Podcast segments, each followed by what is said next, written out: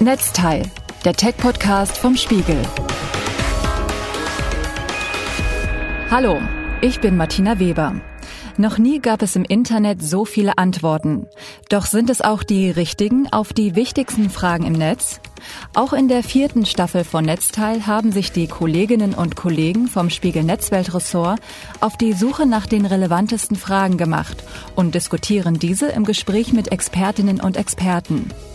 Heute sprechen Max Hoppenstedt und Marcel Rosenbach mit den DigitalpolitikerInnen Anke Domscheit-Berg und Manuel Höferlin über die Corona-Warn-App. Dieser Podcast wird unterstützt von AVM, dem Hersteller der Fritzbox. Aus der letzten Folge wissen Sie bereits, dass Sie an Ihrem Kabelanschluss die freie Gerätewahl haben und daher die Fritzbox Cable wählen können. Mit der Fritzbox können Sie nämlich unkompliziert Ihr Heimnetz verwalten. Sie können für Gäste Hotspots mit einem eigenen WLAN eröffnen und über die Benutzeroberfläche jederzeit sehen, mit welcher Datenrate welche Geräte verbunden sind und alles im Blick behalten. Erfahren Sie mehr unter avm.de slash kabelhaft. Hallo und willkommen zur sechsten Folge unseres Netzteil-Podcasts. Über keine App ist in Deutschland in diesem Jahr wohl so oft geschrieben und diskutiert worden wie über die Corona-Warn-App. Ich bin Max Hoppenstedt, Redakteur im Netzweltressort und mit mir ist heute mein Kollege Marcel Rosenbach in der Leitung und zwei profilierte Politiker für Digitalthemen mit Anke Domscheit-Berg von der Linken und Manuel Höferlin von der FDP. Marcel, ich glaube, wir konnten beide bereits feststellen, dass es zu kaum einem Thema so viele Fragen von Leserinnen und Lesern gibt wie zur Warn-App. Heute wollen wir in dieser Homeoffice-Edition unseres Netzteil-Podcasts über einige dieser Fragen sprechen, die auf Plattformen wie Gute Fragenet oder im Play Store auf der Seite der App gestellt werden. Welche Frage bekommst du denn von Leserinnen und Lesern am häufigsten gestellt? Ja, also ich habe gerade noch mal nachgezählt und bei mir ganz eindeutig mit Abstand die häufigste Frage ist, warum wird mir der Ort und die genaue Uhrzeit bei Risikobegegnungen nicht von der App angezeigt. Frau Domscheit-Berg, warum macht die App das nicht? Man hat sich für einen datensparsamen Ansatz entschieden, denn die App funktioniert dann gut, wenn sie möglichst viele Menschen benutzen. Und möglichst viele Menschen werden sie nur dann benutzen, wenn sie den Datenschutz respektiert und datensparsam ist. Das liegt so äh, in der deutschen Kultur und das ist auch gut und richtig so. Es gibt ja Länder, die das anders machen, die aber gar nicht unbedingt höhere ähm, Raten der Nutzung der App haben. Unsere Rate ist im Vergleich mit anderen Ländern wirklich hoch, was nicht heißt, dass sie hoch genug ist. Wir haben ja Pi mal Daumen 22 Millionen Downloads, 53 Millionen Millionen könnten es aber sein. So hoch ist ungefähr die Handyanzahl in Deutschland, auf der man diese App laufen lassen könnte. Das heißt, die interessante Frage ist, wie kriegt man denn die 30 Millionen, die die noch nicht haben? Und darauf wäre eine falsche Antwort, den Datenschutz zu senken, weil damit kriegt man die ganz sicher nicht. Was aber eine berechtigte Frage ist, ist die Frage danach, wie kann man denn trotzdem etwas besser ein Risiko beurteilen, das einem die App anzeigt? Und da wird es eine Veränderung geben. Es gibt ja im November und Dezember insgesamt vier Updates zur Corona-Warn-App und in einem dieser Updates, die jetzt noch im November oder Anfang Dezember kommen, wird drin sein, dass es eine Kontakthistorie gibt, also eine Risikokontakthistorie, wo zumindest ein Datum angegeben wird, und zwar für die roten und für die grünen Warnungen, für die es bisher gar keine Angabe gab. Damit kann man dann zumindest, wenn man einen ähm, so eine Art Kontakttagebuch für sich selber führt. Und auch das soll es künftig in der App geben als eigene Gedächtnisstütze, nur dezentral auf dem Handy gespeichert. Wenn man sich da dann einträgt, heute Mittag mit Manuel Höferlin eine Stunde in der Bundestagskantine gesessen, dann, wenn mich zwölf Tage später das Gesundheitsamt danach fragt, was ich an diesem Tag getrieben habe, dann kann ich da also in meinem Tagebuch nachgucken und ich weiß, an dem Tag hatte ich eine Stunde mit Manuel Höferlin in der Bundestagskantine, dann habe ich vielleicht noch eine Stunde in der S-Bahn gesessen, andere Meetings kann ich meinem Kalender entnehmen oder auch dem Kontakttagebuch. Und dann kann ich im Zweifel einfach Manuel Höferlin anrufen und fragen, sag mal, bist du zufällig getestet und war da was, was du mir sagen möchtest? Und so kann ich dann quasi eliminieren, welche dieser Kontakte ich an dem Tag hatte. Ich hatte so eine rote Warnung schon, genau so bin ich da vorgegangen. Ich konnte die beiden einzigen Meetings, die ich an dem Tag hatte, eliminieren und übrig geblieben ist eine Stunde S-Bahn und zweimal eine Stunde Regionalbahn. Genau die Fälle im Übrigen, wo man niemals sagen könnte, wer neben einem gesessen hat, wo es auch kein Gesundheitsamt herausfinden kann und wo die App einen besonderen Nutzen entfalten kann. Jetzt haben Sie schon die Anzeige der Risikobegegnung angesprochen. Ganz viele Fragen kommen genau dazu, wie sich diese Angaben ergeben und was sie bedeuten. Sie haben schon gesagt, dass es keine Informationen über den Ort und den Zeitpunkt der Risikobegegnungen gibt. Herr Höferlin, eine Frage im Netz ist auch gewesen, was bedeutet, wenn auf meinem Handy zum Beispiel steht, sieben Risikobegegnungen in den letzten 14 Tagen.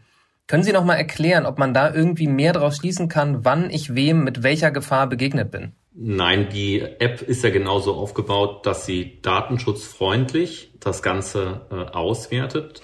Deswegen wissen wir auch nicht wo, weil zum Bewerten einer, wie nah sich zwei Menschen gekommen sind, ja nicht notwendig das Wissen darüber äh, ist, wo sie sich begegnet sind. Und deswegen ist bei der Programmierung der App auch gar nicht dieses Datum mit erfasst worden. Äh, über Bluetooth Low Energy versuchen die Handys miteinander Kontakt aufzunehmen und anhand von verschiedenen Messungen von Signalstärken etc. Ähm, wird versucht festzustellen, wie nah sich diese Handys kommen, auch wie lange, wie nah sie sich kommen. Und aufgrund dieser, dieses Mechanismus und dieser, dieses Tracing-Mechanismus wird ja innerhalb von, auch des Betriebssystems äh, bereitgestellt von Apple und von Google. Darauf werden dann Auswertungen gefahren. Und diese Auswertungen, die bewerten sozusagen die Wahrscheinlichkeit, dass man sich angesteckt hat bei diesem Kontakt. Oder sagen wir mal, die Wahrscheinlichkeit, dass man sich angesteckt hat, falls der andere Kontakt positiv ist, was man ja meist dann erst Tage später erfährt, wenn derjenige das ins System eingibt. Und deswegen wird auch diese Historie auf dem eigenen Handy aufbewahrt.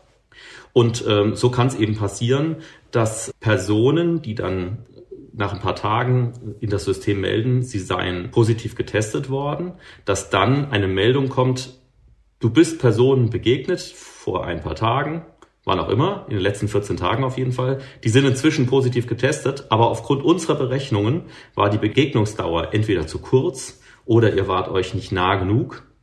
Und deswegen sind solche grünen Begegnungen, nenne ich sie jetzt mal, du bist fünf Personen mit niedrigem Risiko begegnet. Heißt, da waren eben Leute im Bluetooth-Empfangsbereich, aber nicht nah und nicht lang genug, als dass eine Entsteckung wahrscheinlich ist. Und deswegen bleibt auch die Anzeige grün. Aber vielleicht kommen wir noch mal ganz kurz auf die Technologie der App zu sprechen, denn dazu gibt es viele Fragen auch im Netz äh, zur Messgenauigkeit. Insbesondere eine war zum Beispiel konkret, ich habe mehrere Tage das Haus nicht verlassen und trotzdem Risikobegegnungen. Der Nachbar unter mir ist positiv getestet und in Quarantäne. Kann das der Grund sein? Ja, das ist genau der Teil mit möglicherweise haben die mal Bluetooth-Empfang gehabt. Deswegen ist die IT ausgetauscht, aber der Bluetooth-Empfang war so schwach durch die Wand, dass äh, das eben eine ungefährliche Begegnung ist. Und das ist ja genau das, was die App versucht, über diese Messstärke rauszufinden. Es wird ja jeder Kontakt protokolliert und eingestuft nach Risiko, nach, nach einer Risikogefährdung sozusagen. Und das kann schon sein. Heißt aber dann genau das, was ich vorhin gesagt habe, es ist eben nicht riskant, weil es eben kein Risiko ist, wenn da eine Wand dazwischen ist. Vielleicht noch eine Frage kurz hinterher eine Frage für einen Freund sozusagen, denn äh, unser Kollege Martin Müller hat auch eine Frage äh, und einen verwirrenden und kuriosen Fall. Der hat nämlich berufsbedingt sozusagen als Kollege immer ein privates und auch ein Arbeitstelefon bei sich und hat in den letzten Wochen jetzt öfter beobachtet, dass die Anzahl der Risikokontakte auf beiden Geräten sehr häufig unterschiedlich war. Wie lässt sich das erklären? Auch Bluetooth Low Energy? Also ich habe das Phänomen auch. Ich habe auch ein privates Handy, das hat so ein kleines Strippchen, äh, woran ich das am Körper offen herumtrage. Und ich habe ein dienstliches Handy, das sich fast immer in meiner Handtasche befindet. Und natürlich werden die Signale in der Handtasche Tasche gedämpft. Auch wenn ich beide Handys rausnehme und dann vielleicht, was öfter vorkommt, das eine Handy auf das andere drauflege, dann ist das darunter auch schon gedämpft. Und dann kann natürlich ein Gegenüber das Gleiche machen. Oder bei dem einen Handy telefoniere ich vielleicht gerade und ich bin dazwischen und das andere Handy habe ich in der rechten Hand und da ist mein Körper nicht dazwischen zu der anderen sendenden Person. Das alles kann zu Dämpfungsfaktoren dieser Bluetooth Low Energy Signale führen und kann am Ende diese Schwellwerte ähm, unterschiedlich erreichen oder nicht erreichen. Also zum Beispiel, wenn es mehr als acht Meter weg ist, dann wird es als kein Risikokontakt bewertet und wenn es zwischen acht und zwei Meter ist, dann ist es grün und unter zwei Meter ist es rot. Also manchmal ist der halbe Meter Unterschied, der macht es dann halt und dieser halbe Meter muss kein echter halber Meter sein. Der kann einfach sein, dass ich in der einen Konstellation zwischen meinem eigenen Handy und diesem Corona-infizierten Handy bin, mal so ausgesprochen, oder irgendetwas anderes ist dazwischen. Und schon ist es ein bisschen ungenauer. BLE, diese Bluetooth Low Energy, ist ja nicht dafür gemacht, Distanzen korrekt zu messen Wir benutzen das, weil es das Beste ist, was wir haben, um die Distanz zu messen, signifikant präziser als zum Beispiel GPS, das nicht mal unterscheiden könnte, ob einer am ersten oder am 30. Stock eines Hochhauses ist. Das ist der gleiche Punkt auf der Karte. Es ist das Beste, was wir haben. Ja, das ist dann so eine Art 80-20 Lösung, aber die ist mir lieber als 0-0. Also oder 0-100, ja. Wenn man dann quasi gar keine Risikokontakte abfangen kann. So habe ich halt ein paar Kontakte, die sind falsch negativ. Ich habe ein paar, die sind falsch positiv. Überwiegend werde ich aber wahrscheinlich sinnvolle Meldungen haben. Und deshalb ist es eine gute App. Es ist sinnvoll, dass sie viele benutzen. Und vielleicht sollte man an der Stelle auch nochmal erwähnen, dass sie auch dem Netzwerkeffekt unterliegt. Denn sie funktioniert ja nur, wenn sich zwei Menschen mit App begegnen. Das reicht ja nicht, wenn ich alleine die habe. Die Kontaktperson muss die ja auch haben. Und die Wahrscheinlichkeit, dass sich zwei mit App treffen, steigt überproportional mit jeder einzelnen Person, die am App-System teil hat. Das heißt, es müssen vor allem möglichst bald möglichst viel mehr Leute werden, dass diese App überhaupt ihre Potenziale sinnvoll entfalten kann oder sinnvoller als bis jetzt.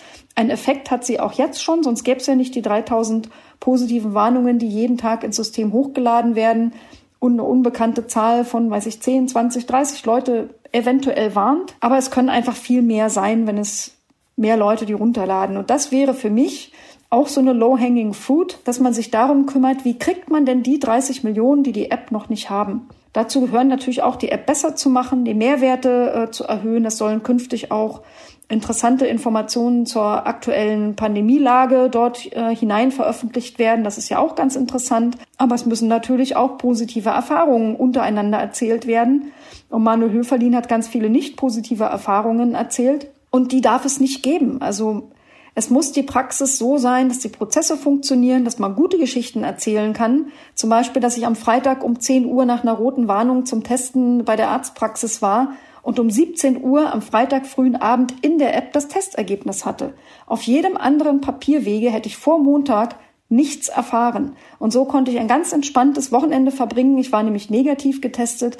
Das sind Vorteile, von denen muss man erzählen, aber es muss diese Beispiele eben auch massenhaft geben und dazu müssen alle diese Prozesse funktionieren. Wir haben ja jetzt äh, sehr viel über Probleme mit der App im Alltag gesprochen. Und gerne hätten wir in unserer Runde hier auch jemanden von den Entwicklerunternehmen Deutsche Telekom oder SAP oder vom Bundesgesundheitsministerium eingeladen. Leider äh, wollte keiner teilnehmen aus terminlichen oder anderen Gründen, wie es hieß. Ähm, von denen heißt es ja aber grundsätzlich, dass die App ein Erfolg sei, dass sie in besonders kurzer Zeit entwickelt werden musste, mit einer recht neuen, für die Pandemiebekämpfung noch nicht erprobten Technik arbeite und dass sie angesichts all dieser Umstände gut funktioniere. Als Oppositionspolitiker sehen Sie das vielleicht naturgemäß anders. Wir haben jetzt viel ähm, Kritik auch gehabt. Wie fällt denn Ihre Bilanz nach knapp sechs Monaten mit der App nun aus? Vielleicht als letzte Frage, ähm, vielleicht zuerst an Sie, Herrn Höferlin. Also ich finde, äh, dass die Corona-Warn-App toll und schnell entwickelt wurde. Das ist allerdings äh, nicht die Schuld der Bundesregierung, sondern das haben sehr, sehr viele äh, Start-up-Unternehmer, Start-up-Programmierer und die Community mitgetragen.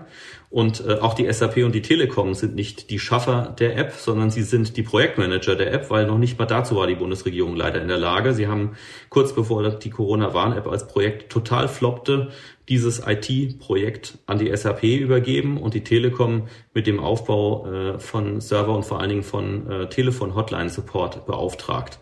Also es ist für die Bundesregierung eigentlich überhaupt kein Glanzstück. Man könnte höchstens sagen, der Name stammt halt vom Bundespresseamt und der Kanzlerin und selbst da kann man streiten, ob so, der so klasse geworden ist. Aber im Kern ist es eine gute technologische App und ich bin eigentlich mehr stolz darauf, dass so viele kleine Unternehmen Programmierer sehr viel beisteuern konnten, dass in einem äh, Community-Projekt auch äh, die Schnittstelle selbst programmiert wurde, ist ja alles Open Source. Deswegen wäre ich auch dringend dafür, dass ähm, die Software, ich nenne es immer schön, in die Freiheit entlassen wird und die Bundesregierung endlich zulässt, Apple und Google würden das akzeptieren, wenn die Bundesregierung das für ihr Land zulässt, dass auch ein, zwei, drei weitere Apps auf den Markt kommen, die diese Schnittstelle mitnutzen dürfen. Die könnten nämlich dann viele Zusatzfunktionen anbieten, die die Nutzer entweder nutzen oder nicht. Die staatliche Corona-Warn-App sollte sich auf den Kern konzentrieren. Das hat die Bundesregierung damals versprochen, die Kontaktnachverfolgung und zusätzlichen Funktionen, die sinnvoll sein können, kann man in weiteren Apps äh, bei Privaten unterbringen. Das wäre eine tolle Weiterentwicklung und ansonsten muss vor allem das Drumherum jetzt dringend fortentwickelt werden. Das können nämlich die Programmierer nicht. Das kann nur die Bundesregierung mit den Ländern zusammen und das ist dringend notwendig. Ansonsten haben wir viel Geld versenkt in eigentlich ein schönes IT-Projekt, das aber nicht eingebettet ist in zusätzliche Maßnahmen. Das wäre nicht nur Geldverschwendung, es wäre auch eine vertane Chance. Ja, ich kann mich in der Sache dem anschließen. Was ich besonders bemerkenswert finde, Manuel Höferlin hat es gerade schon mal anklingen lassen, ist die Art und Weise, wie dieses Projekt oder diese Software entwickelt worden ist. Das ist ein absolutes Novum für die öffentliche Verwaltung.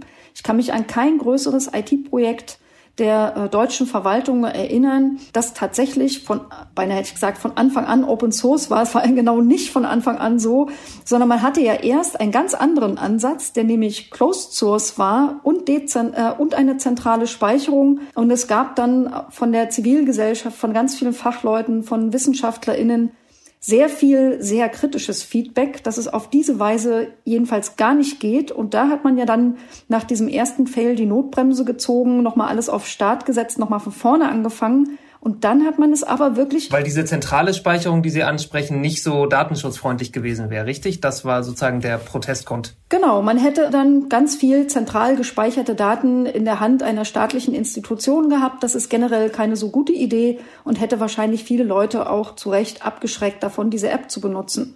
Dann hat man es aber vollständig transparent und Open Source gemacht und nicht nur nach Beendigung der Entwicklung den Code ins Netz gestellt, sondern man hat von Anfang an die Konzepte, die Architektur, die ersten Codeschnipsel, das alles schon auf GitHub veröffentlicht und aktiv mit der Community kommuniziert. Und dann passierte das, was da Manuel Höferlin beschrieben hat, dass sich ganz viele EinzelprogrammiererInnen, Startups und so weiter daran beteiligt haben und gemeinsam diese App wirklich viel, viel besser gemacht haben, als sie von allein geworden wäre, wenn es eben nur SAP und Telekom oder bei der Entwicklung SAP gewesen wäre. Das ist wirklich ein Novum, das ist einzigartig, das sollte es viel öfter geben. Und ich glaube, für das, was sie am Anfang war, war das auch wirklich eine gute App, auf die wir stolz sein können. Und es gab ja sehr viele Downloads im Vergleich zu anderen Ländern. Da waren wir, also heute noch haben wir so viele wie alle anderen europäischen Länder zusammengenommen. Aber das reicht halt nicht. Jetzt ist ein halbes Jahr vergangen.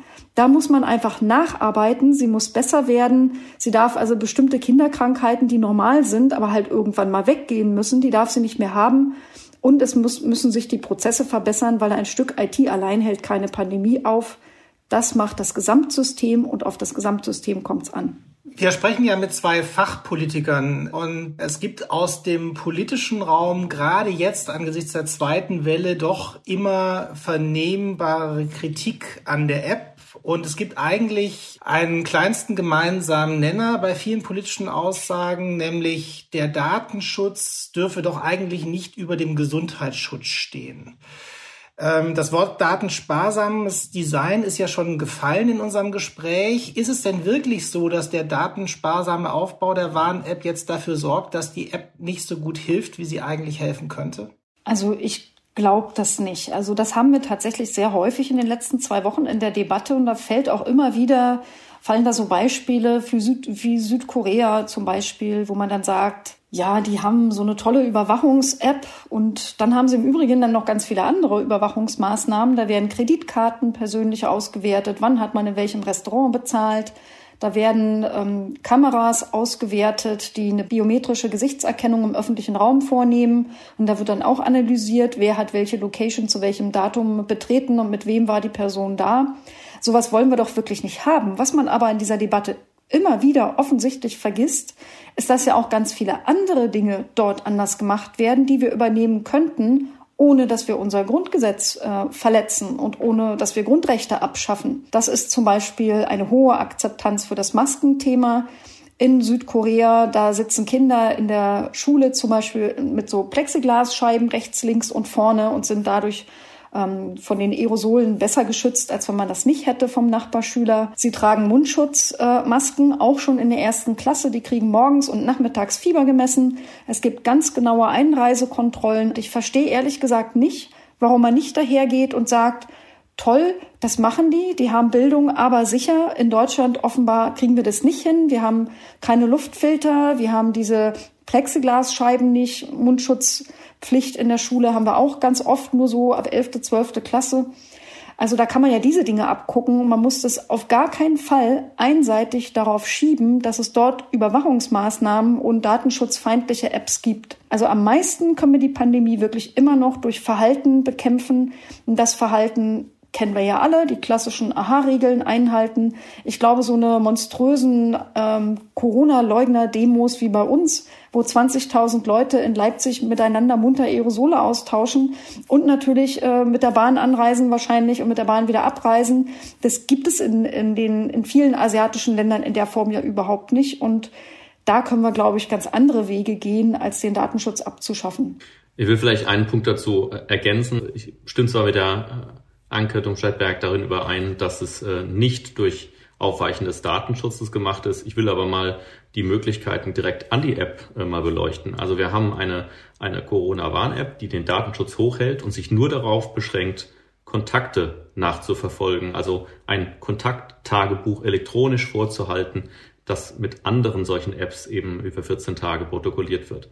Was aber nicht funktioniert, ist das ganze System um die App drumherum, weil die Labore und die Gesundheitsämter in Deutschland einfach nicht digitalisiert sind und wenn sie angeschlossen sind, teilweise die Kommunikationswege nicht nutzen. Das finde ich skandalös, ehrlich gesagt. Man kann nicht für viel, viel Geld eine App programmieren, sie in den Markt bringen, den Bürger dauernd dazu auffordern, sie zu nutzen und unterschwellig sagt die Bundesregierung ja auch, naja, eigentlich müsst ihr noch mehr, äh, noch mehr die App nutzen, eigentlich müsst, müsst ihr selbst noch mehr Daten von euch preisgeben. Ich finde, es ist an der Zeit, dass das System, das die Bundesregierung aufbaut und um die App herum vernachlässigt, erstmal richtig funktionieren muss.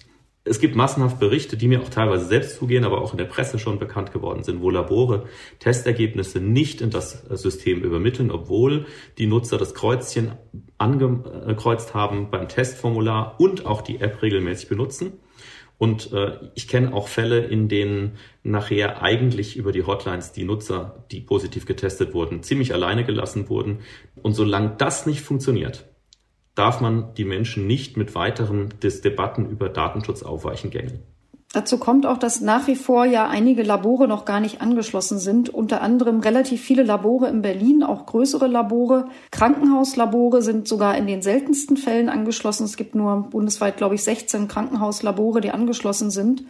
Das funktioniert so natürlich nicht. Und äh, auch wenn es solche Fälle gibt, wo das richtige Kreuz auf dem Laborbegleitschein gemacht worden ist und trotzdem kam das äh, Ergebnis vom Labor dann nicht in den Corona-Warn-App-Server, ist es doch viel häufiger, dass dieses Kreuz einfach nicht gemacht wird. Also dass ÄrztInnen ihre äh, die, die Testpersonen gar nicht fragen, haben sie eine App und möchten sie das Ergebnis dahin geschickt haben und dann entsprechend auch das Kreuz machen, sondern es kommen ganz viele dieser Laborbegleitscheine ohne das Kreuz und viele Personen ähm, haben mich zum Beispiel kontaktiert und haben gesagt, ja, ich war testen, ich kriegte einen Zettel mit einem QR-Code, habe ich auch gescannt. Seitdem sagt meine App, ich warte auf ein Ergebnis, es kommt aber irgendwie nie.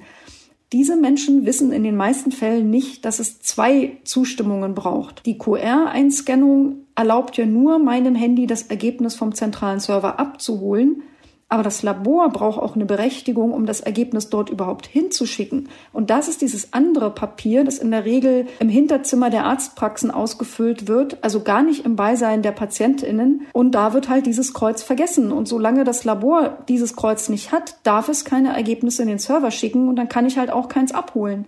Das Irreführende ist, dass Menschen halt denken, mit dem QR-Code einscannen ist alles getan, weil die App ja sagt, ich warte. Aber die wartet dann halt bis St. Nimmerlein. Also da äh, gebe ich Manuel Höferlin völlig recht. Da gibt es große Probleme in den gesamten Prozessketten. Da gibt es viel Aufklärungsbedarf. Da muss die Kassenärztliche Vereinigung äh, ihre Verantwortung äh, deutlich besser wahrnehmen. Aber auch zum Beispiel die Bundeszentrale für gesundheitliche Aufklärung kann ja für eine Massenaufklärung in der Bevölkerung sorgen. Das tröppelt dann vielleicht auch zu den Ärztinnen in die Praxen durch aber auch zu den normalen Menschen selber, die dann hingehen können und beim Test abgeben darauf hinweisen können, dass sie die App haben und dass sie möchten, dass da dieses eine Kreuz gesetzt wird. Aber die BZGA, die macht ja da fast nichts. Also ich nehme von denen kaum was wahr. Wir stellen ja fest, dass ein weiteres Problem, muss man ja sagen, der Corona-Warn-App äh, ist, dass selbst Menschen, die teilnehmen, die sich die App also heruntergeladen haben und dann positiv getestet werden, dass der App zu einer erstaunlich hohen Anzahl bisher nicht melden.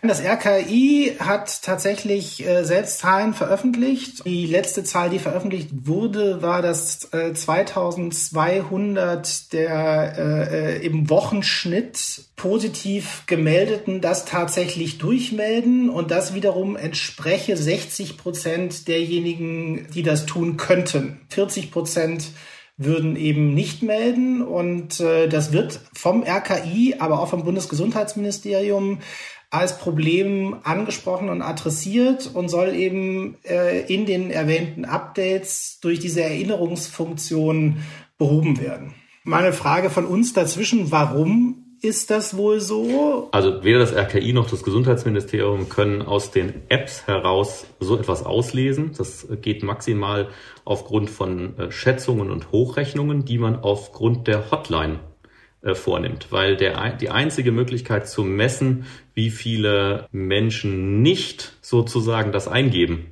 lässt sich ja gar nicht in der App äh, rauslesen, weil wir gar nicht weiß, wissen, wer die App benutzt. Also nicht jeder, der einen positiven Test benutzt, ist Corona-Warn-App-Nutzer. Das heißt, im Prinzip lässt sich nur feststellen, wie viele Menschen rufen bei der Hotline an, um eine TAN zu erfragen.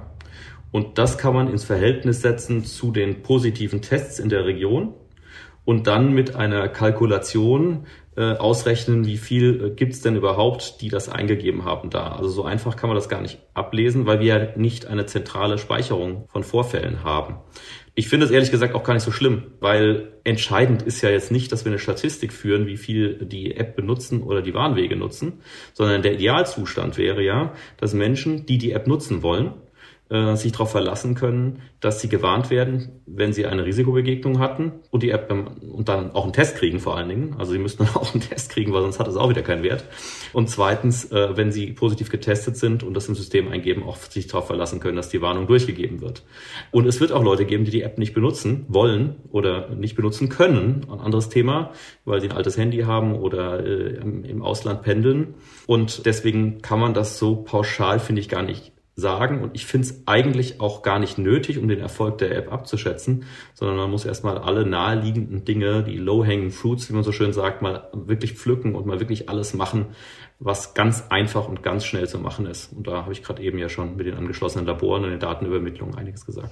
Also ich hatte diese 60 Prozent auch gehört ähm, und bis jetzt wurden ich weiß nicht, wie man die genau erhebt und generiert, aber es waren äh, ziemlich genaue Zahlen bekannt, wie oft Labore ein Testergebnis an die App schicken und es war auch bekannt, wie viele davon sind positive Testergebnisse.